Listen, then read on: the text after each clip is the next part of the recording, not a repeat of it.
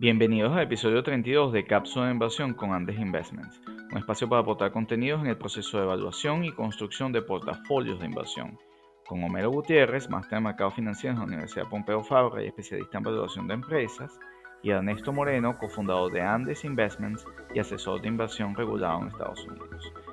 Con la llegada del nuevo presidente Biden a la Casa Blanca, hoy repasamos las áreas de cambio para los modelos de negocios junto a los comentarios de la temporada de resultados con las empresas que nos aportan su desempeño e ilustran el campo de inversión. Intel, Goldman Sachs, Apple, Microsoft, Facebook, Starbucks, Johnson Johnson e entre las comentadas. Las opiniones expresadas son individuales y no constituyen recomendación de inversión o venta de productos. Consulta su asesor de inversión antes de invertir. Hola Homero, ¿cómo estás? Hola Ernesto, bien, y tú aquí viendo algunos resultados, ¿no? Temporada de resultados. Es así, y a Biden llega a la Casa Blanca. Sí. Hoy, Ernesto, esta cápsula va a ser un poco diferente a la que venimos haciendo normalmente, porque estaremos hablando de una temporada de resultados que nos permite nada más y nada menos que ver cómo le terminó de ir a, las empresas, ¿no? en un año inédito, con pandemia, elecciones en Estados Unidos muy disputadas, eh, quantitative easing de la Reserva Federal, Muchas cosas pasaron. E, el centro, el centro de, la valoración o la variable más importante que explica la valoración de las compañías es su propio resultado. Entonces, ante el debate que tiene un grupo de gente que, porque es más noticioso vender la catástrofe, es más noticia decir que todo el mundo se va a acabar, que viene un tsunami, eh, que me acabo de caer, y al final Homero, el resultado de las empresas habla por sí solo. Las compañías están vendiendo más y esta es una temporada que nos va a permitir ilustrar si eso es así o no es así. Y ahí yo creo que tenemos muchas expectativas, ¿no? Sí, eh, de hecho cuando tú revisas eh, los números grandes, así la, lista de los resultados que, que, dieron las empresas, esta semana, por lo menos esta semana que pasó, ves que muchas de las empresas que reportaron, pero la gran mayoría superó las expectativas de los analistas, ¿no? ¿Serían que los analistas están leyendo mucha noticia negativa o...? No, no es, que, es, que, es que hay facturación. Pero fíjate, adicionalmente, y antes de ver detalles del calendario económico, yo creo que es importante abordar la llegada de Biden a la Casa Blanca y de los demócratas en el poder del Congreso. Fíjate que el mercado de valores subió en la semana y tuvo una reacción superior a dos puntos el mismo día de la, inauguración de, su mandato. Eh, que se mostró muy activo, etcétera. Eso es básicamente porque se esperaba una catástrofe, los medios vendieron que algo iba a ocurrir, que, que, que unas milicias, 25 mil militares cuidando el Capitolio, y nada pasó. No. Entonces, la reacción del mercado yo creo que fue básicamente sobre eso. Pero la nueva administración Biden, eh, Homero, nos trae varias cosas. ¿no? Eh, y, y, esto, pues, con la salida de Trump, pues se salen dos cosas muy importantes, y yo creo dos aspectos eh, que, generan una clara diferencia entre Biden y, Trump. Uno, está saliendo una administración que fue hostil con China y que aparte de eso estuvo a favor de la explotación de combustibles fósiles en, la economía y el desarrollo energético y el desarrollo de estados como Texas, eh, Dakota del Norte, etcétera, y la economía alrededor de eso, pues eh, vio buenos frutos vio buenos días en la administración de Trump. Esto es completamente distinto ahora con la administración de Biden.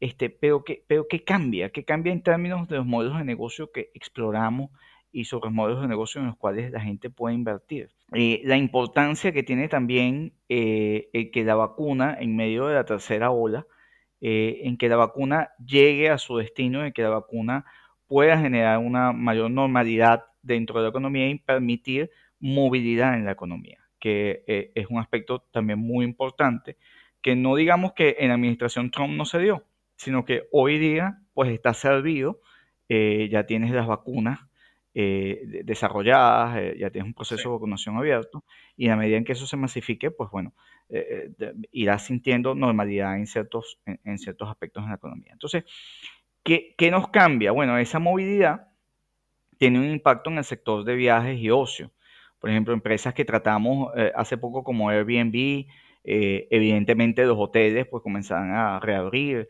eh, las líneas aéreas comenzaron a tener más actividad, en particular, bueno, tuvimos United reportando esta semana, Southwest reporta la semana que viene, y por supuesto, pues los productores de avión y, lo que está vinculado a, la economía de los aviones, pues también se reactiva.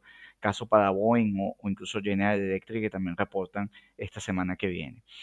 Eh, ¿Qué es lo que no cambia, Homero? Bueno, no cambia el e-commerce. O sea, yo creo que las decisiones de compra de la gente ya están basadas en el teléfono y son absolutamente digitales. En, quizás hasta el 90% de las circunstancias en las cuales la gente toma decisión de compra está por canales digitales.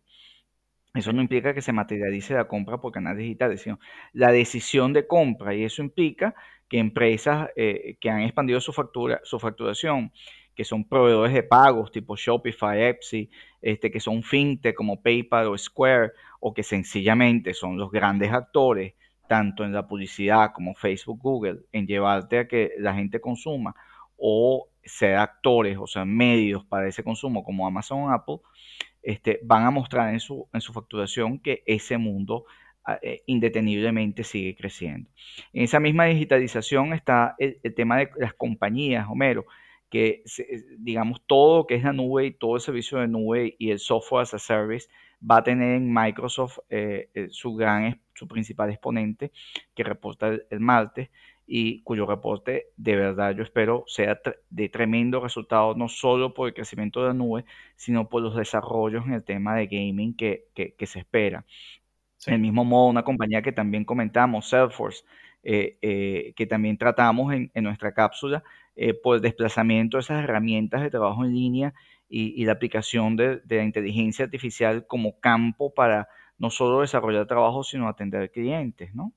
Ernesto, también hay que ver con todo lo que tiene que ver con el despliegue del 5G, ¿no? Que eso implica, eh, desde el punto de vista de los fabricantes de microchips, microprocesadores que conversamos la, semana pasada y que, por cierto, Intel publicó también la semana pasada y se espera que AMD, uno de los jugadores grandes, también publique la, semana que viene, eh, va a tener toda esa economía que está detrás del 5G, que el 5G va a permitir eh, el desarrollo de nuevos dispositivos, como los autos autónomos, todo eso.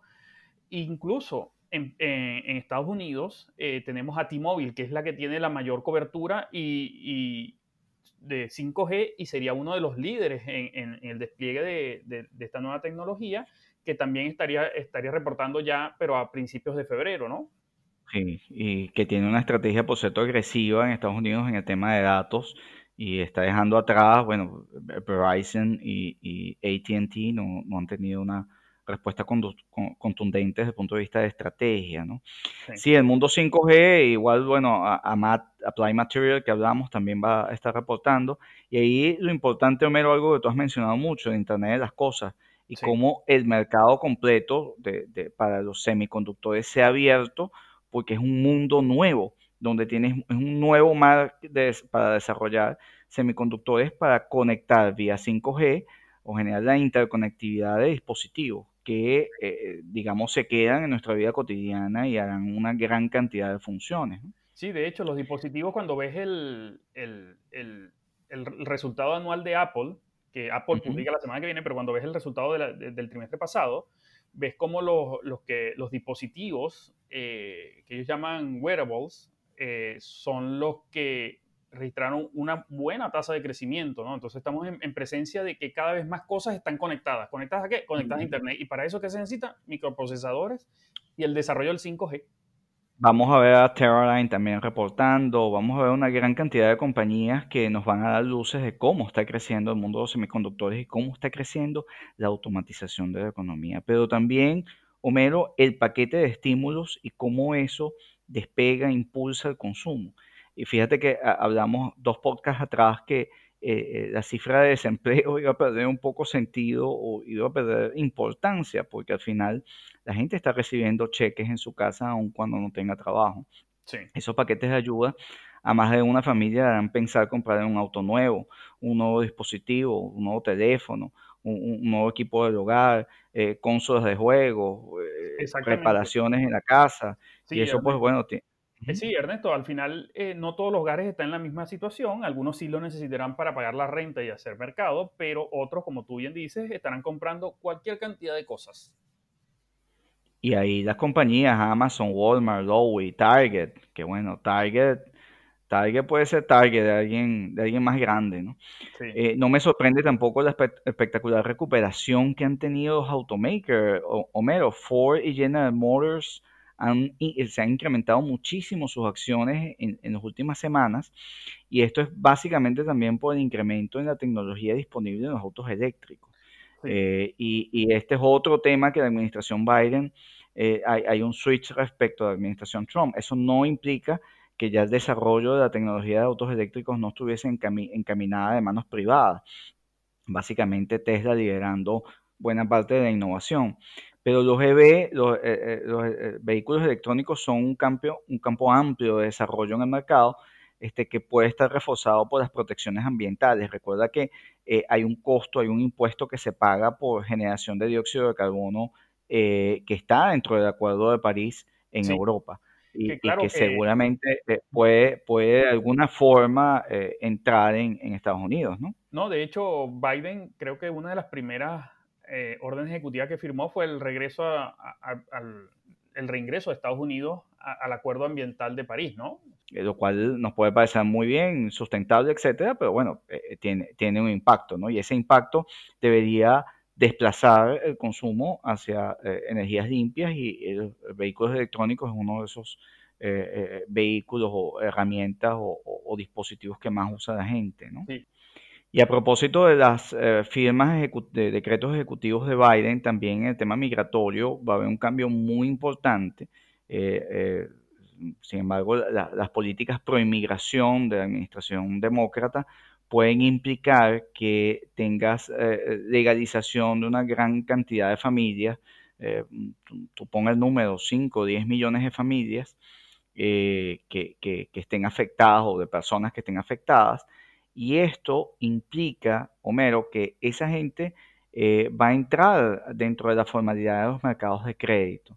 ¿Y qué es lo primero que una familia busca comprar, Homero? Una casa. Así es. Y esto para el mercado inmobiliario puede ser una gran oportunidad, sobre todo para los, los home builders, los constructores de vivienda, y que hay muchos nombres más allá de Caterpillar que está dentro de la cadena de, de suministros para, el sector. Sí, Ernesto, y ya para aterrizar un poco en los resultados, la semana pasada reportaron los bancos, ¿no? Tenemos instituciones como Bank of America, Goldman Sachs, Charles Schwab, Morgan Stanley, que publicaron resultados muy favorables, unos más que otros. Y Ernesto, ¿cómo, ¿cómo estás viendo este sector, ¿no? De cara a lo que acabas de comentar de nuevas familias comprando inmuebles, yo prefiero distinguir, sí, yo prefiero distinguir, Homero, eh, lo, que son bancos de inversión eh, tipo Goldman Sachs y, Morgan Stanley que reportaron eh, números muy buenos, en mi opinión, porque quiero distinguir lo que es el incremento del core business, o sea, que la gente, cuando, cuando tú lees el reporte de resultados de una compañía, estás viendo, bueno, todo lo que, cómo generó sus ingresos. Y en el caso de Goldman y Morgan Stanley, e, ellos incrementaron lo que es el core de negocio, la, columna vertebral de los negocios de la banca de inversión. Y estos son eh, eh, fusiones y adquisiciones, por ejemplo. Estos son eh, el incremento en canales digitales para la adopción de clientes para cuentas de inversión, lo cual es otro aspecto que, se desprende de toda esta crisis post-COVID-19 y con los mismos eh, planes de ayuda que hay, que es que hay más familias y más personas invirtiendo en el mercado de valores.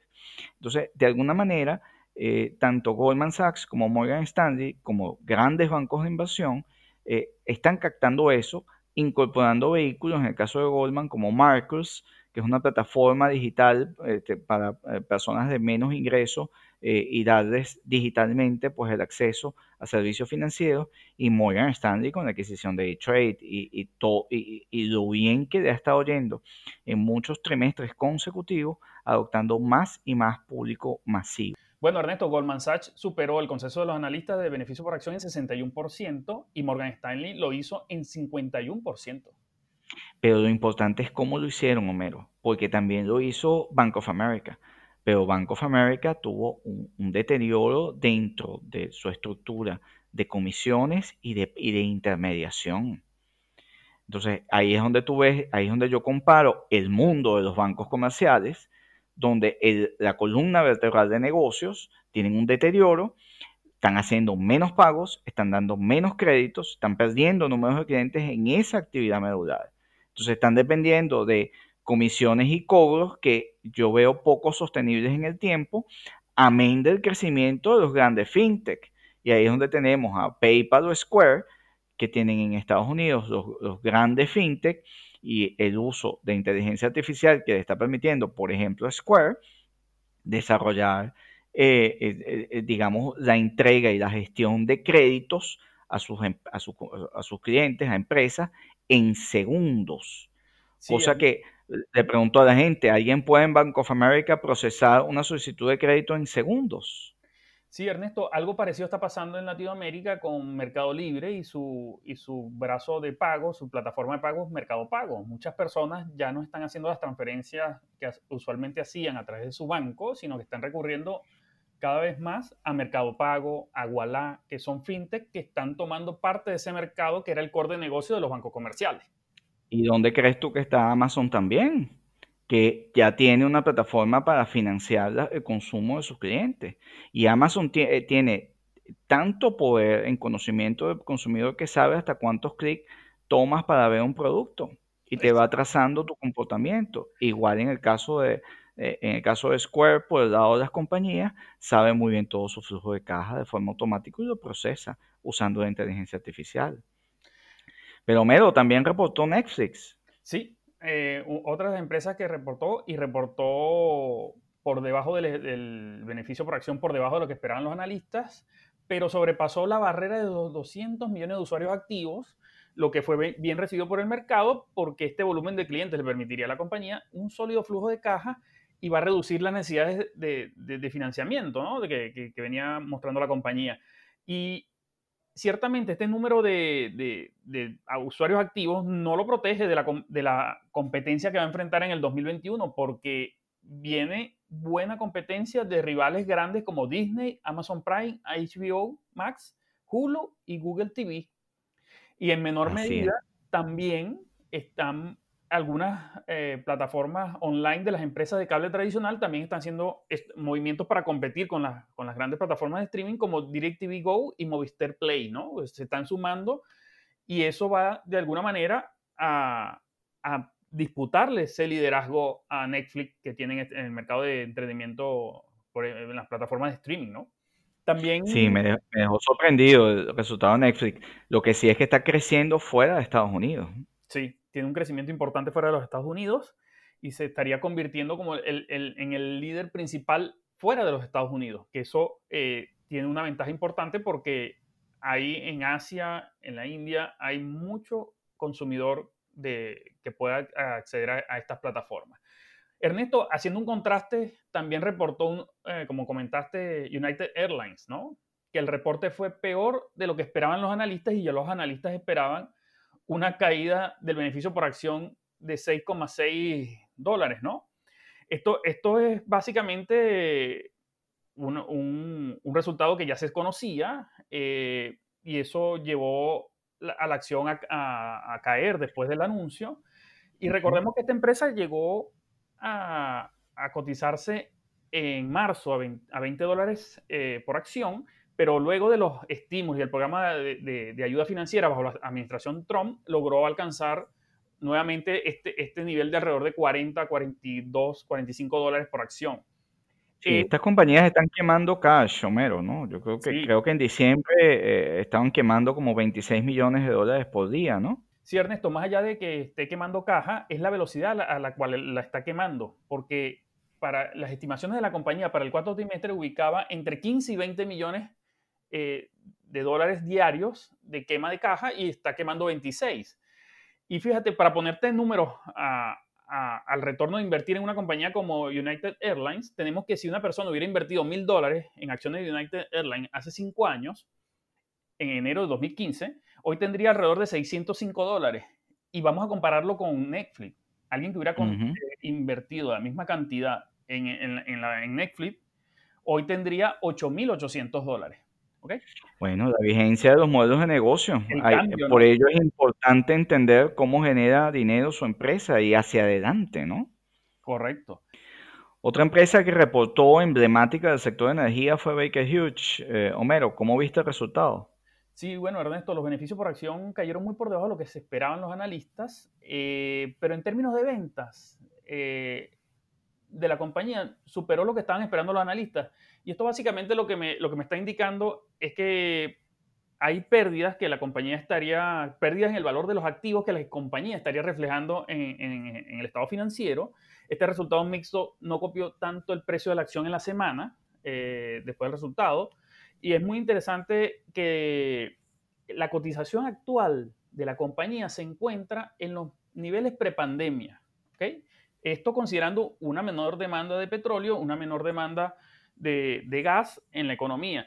Esto me da a entender un poco que cuando ves los números de los taladros operativos en los campos de gas y en los campos de petróleo, también se ve un cambio. Los, taladros operativos en los campos de gas cayeron solo 23%, lo que dice que la demanda de gas natural sigue siendo, cayó, pero sigue siendo sólida, en comparación con la que operan con petróleo, que cayó un 57%. Y aquí tú ves que hay un sesgo, puede haber un sesgo hacia el uso de energías menos contaminantes, menos eh, que generen menos cantidad de gases de efecto invernadero. ¿no? La, forma como interpreto este resultado de Becker Hutch es que si bien pueden estar manteniendo algunos niveles de volumen, el margen operativo o los costos de producción se han incrementado y los márgenes operativos reducidos. Alerta que la semana que viene comienzan a reportar también grandes petroleras. Chevron reporta el viernes. Correcto. Esta semana también reportó una empresa que comentamos en el podcast de los semiconductores, que fue Intel. Esta empresa eh, ciertamente tuvo un resultado favorable en términos de beneficio por acción, superando en 38% el consenso de los analistas. Y esto básicamente el nuevo CEO explicó que ya los ingenieros habían dejado atrás los problemas de rendimiento de su tecnología de 7 nanómetros, que fue lo que generó la caída anterior de la acción. Pero lo que no fue bien recibido, Ernesto, por el mercado fue que el nuevo CEO eh, eh, anunció que todavía Intel va a seguir produciendo la gran parte de sus microprocesadores en casa. Y esto no fue una buena noticia para los, para los inversionistas y para el mercado, que buscaban que la compañía se empiece a enfocar en el core del negocio. ¿Y cuál es el core del negocio? El diseño y de, nuevos dispositivos, nuevos microprocesadores, dejando la manufactura de, los chips que ya, ya, ya tiene diseñados a, terceras empresas, ¿no? Y eso no fue visto por, por el mercado. Sí, no, no cayó bien. Ya yo tenía la, expectativa de que eh, había corrido mucho la acción y yo no esperaba anuncios nuevos eh, tan, tan positivos. De hecho, estuvieron los anuncios un poco por encima, como ya tú dijiste, de lo esperado. Pero no había nada nuevo que decir. Y lo que dijo el CEO no gustó al mercado. Sí, recuerda Ernesto que Intel es una, eh, está en una situación donde inversores con, poder de voto eh, están tratando de que la compañía cambie de, rumbo y eso, el precio de la acción está más, tiene las expectativas más fundamentadas en ese cambio de rumbo que, estaban presionando los inversionistas que en, propiamente en los resultados del trimestre. ¿Y cómo ves la próxima semana, Homero? La, la tenemos llena de compañías. Y... De las compañías que reportan la semana que viene, eh, tenemos Starbucks, donde los analistas prevén un beneficio por acción entre 50 y 55 centavos de dólar. Y creo que la compañía no tendrá problemas en, alcanzar el estimado de los analistas en este trimestre que acaba de finalizar. Sin embargo, Ernesto, aquí sí hay que hacer un, un punto aparte, es que el repunte de los casos de coronavirus y las nuevas cepas del virus más contagiosas que se están viendo a comienzos del 2021 sí constituirá un desafío para la compañía porque va a desafiar el guidance anual de la compañía y es muy importante lo que Starbucks tiene que decir en su reporte trimestral de la semana que viene. ¿Qué va a pasar con ese guidance?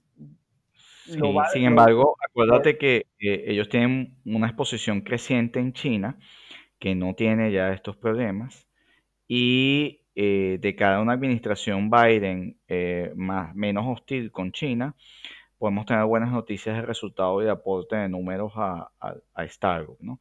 Eh, yo no he sido el gran fan desde el punto de vista de inversión de Starbucks, pero debo reconocer que el desempeño fuera de Estados Unidos, el desempeño hacia Asia, en particular China, eh, está compensando los números de Starbucks, Romero. Sí, eso, eso también se replica en muchas cadenas de restaurantes, ¿no? Esa incertidumbre que te, que te, que te comento, ¿no? Sobre el, el, coronavirus.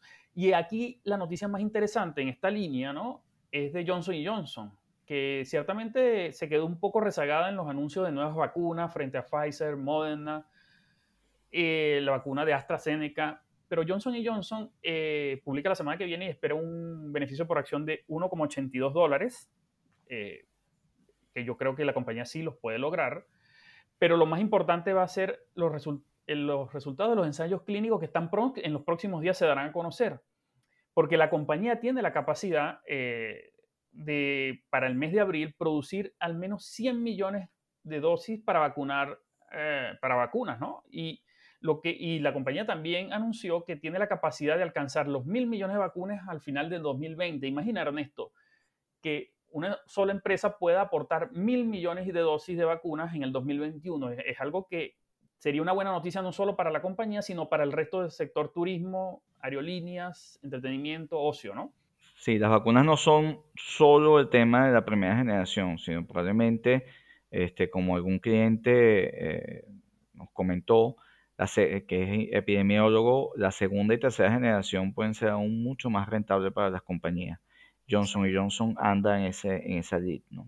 Sí, y fíjate, aquí una de las diferencias que tendría esta primera vacuna de Johnson Johnson sería que en comparación con otras vacunas ya aprobadas por la FDA, eh, sería menos efectiva. Su efectividad estaría entre un 80 y un 85%, pero eh, creo que con la vacunación masiva que puede proporcionar eh, Johnson y Johnson, la capacidad que tiene, ese 80-85% se puede exponenciar de lograr una mayor inmunidad del rebaño en la población, ¿no?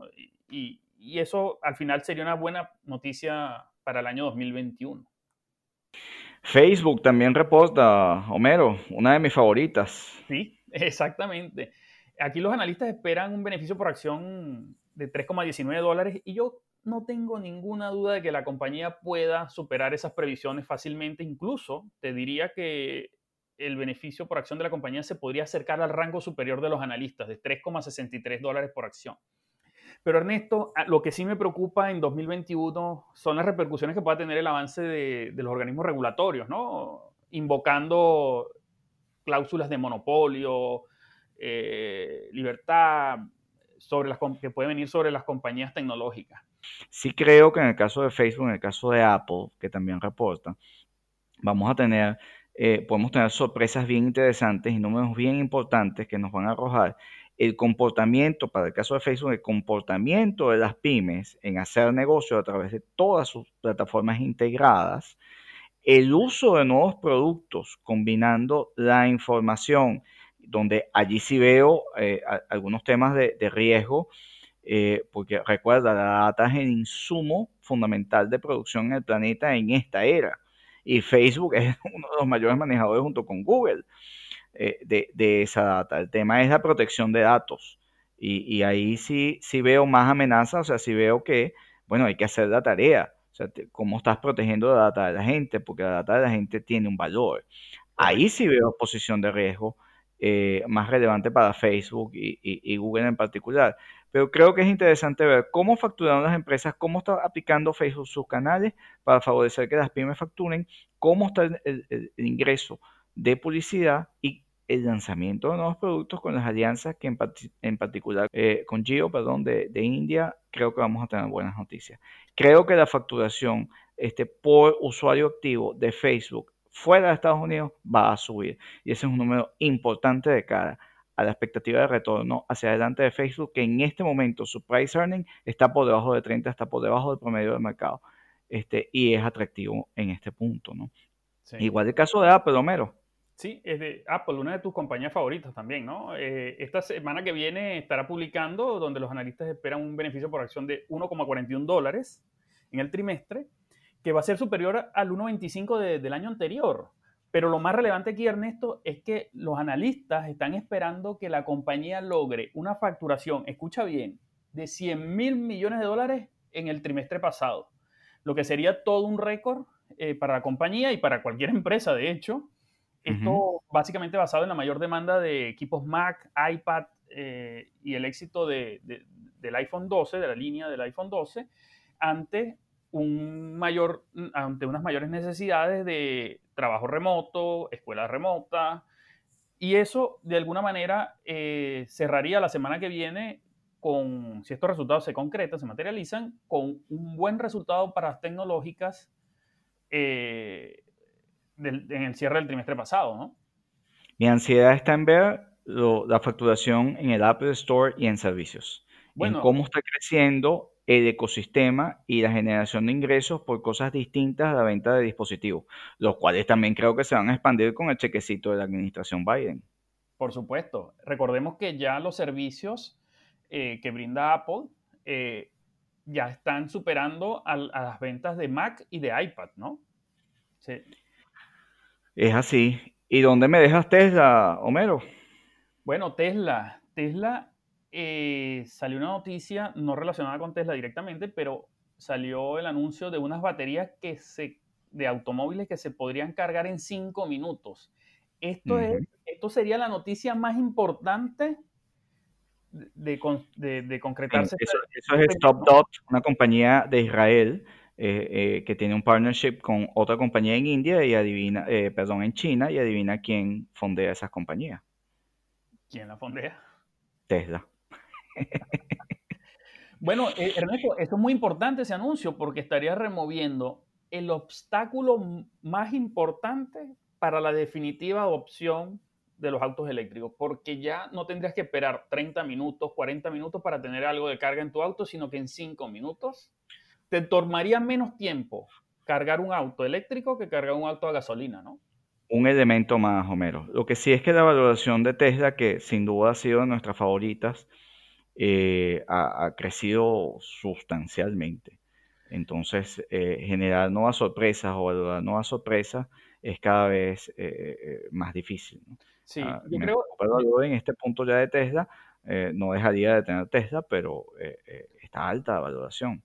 Sí. sin embargo, el avance y, el, alcanzar el nivel de autonomía 5 en, su, mm, sección en, la autonomía del vehículo es algo es una noticia que todavía no esperamos ver en este 2021 que eso catapultaría hacia el sector de transporte bueno, Ernesto, otra cosa importante que hay que ver en los resultados de Tesla, ya como señalas que la valoración es alta, pero es importante ver, aparte de las ventas de autos, qué ingreso está reportando los almacenadores de energía y la generación de energía, porque ese es un punto fundamental para que Tesla no solo sea un fabricante de automóviles, sino que sea una empresa de energía renovable integral, integrada verticalmente, ¿no?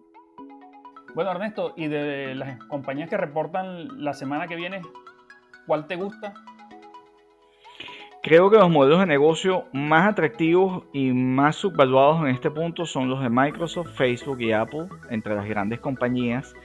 Y no deberíamos dejar, no lo mencionamos, pero eh, las compañías vinculadas al leisure pueden tener eh, buena perspectiva de cara al guidance en la medida en que haya mayor normalización en la, economía. Ahí me, ubicaría. Bueno, Ernesto, muy buena cápsula, con bastante contenido y seguimos buscando nuevos modelos de negocio, ¿no? Y seguimos ilustrando el performance de los mismos. Hasta la próxima cápsula. Hasta la próxima, Homero.